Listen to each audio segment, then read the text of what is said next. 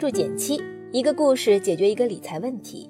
在公众号搜索“减七独裁，简单的减，七星高照的七。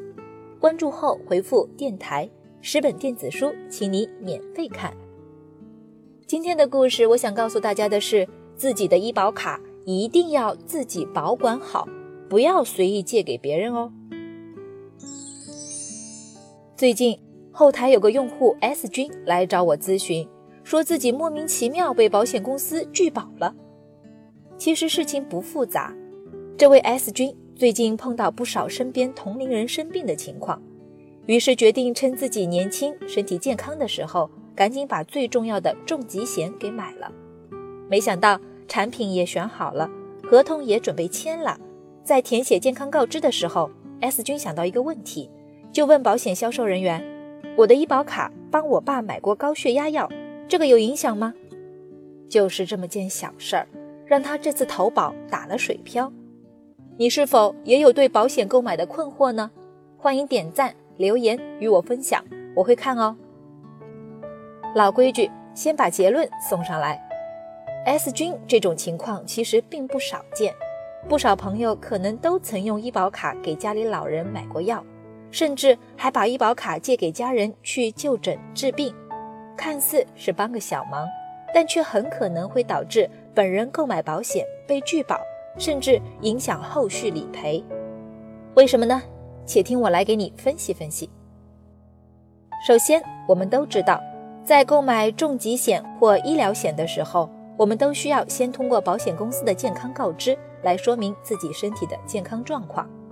如果我们在健康告知时说自己身体健康，但医保卡上，却显示有无法通过的疾病就诊记录或购药记录，对于保险公司来说，就意味着没有进行如实告知。即便我们能拿出证据证明自己身体健康没有问题，保险公司也会打个问号，因为在他们看来，外界医保卡本身就有骗取国家医保报销的嫌疑，存在道德风险。这样的投保人本身也意味着后续的风险。所以，没有外借过医保卡的同学，千万要好好继续保持。如果你已经有过外借行为，怎么办呢？我们分尚未投保和已经投保两类人来分别说一说。如果是还没有投保的人，首先你要明确你的医保卡借出去都买了啥。如果是买了和疾病无关的东西，比如在药店买了洗发水、沐浴露等等，就不必担心了。按正常流程投保就行了，但是如果买了药品的话，就麻烦一些。首先要确认你买的这些医药产品是不是涉及保险的健康告知了。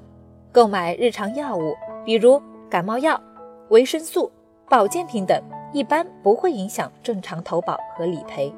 但如果你心仪的保险产品问到的疾病，你的医保卡上有相关的就医或者购药记录，就有点麻烦了。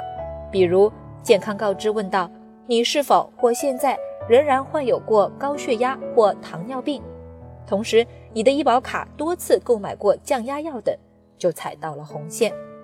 但这也不意味着你再也不能买保险了。不同保险公司对医保卡外借购药的应对方式是不同的，有些公司会相对友好一些，愿意让你提交当下的体检记录，说明外界情况进行核保。还有些公司对外借医保卡会直接拒保，但如果你以自己患病买药为由提交当前健康的体检报告核保，还是有概率可以核保通过的。当然，也有不少公司像 S 遇到的那样，对医保卡外借基本采取零容忍的态度，直接拒保，不接受任何核保申请。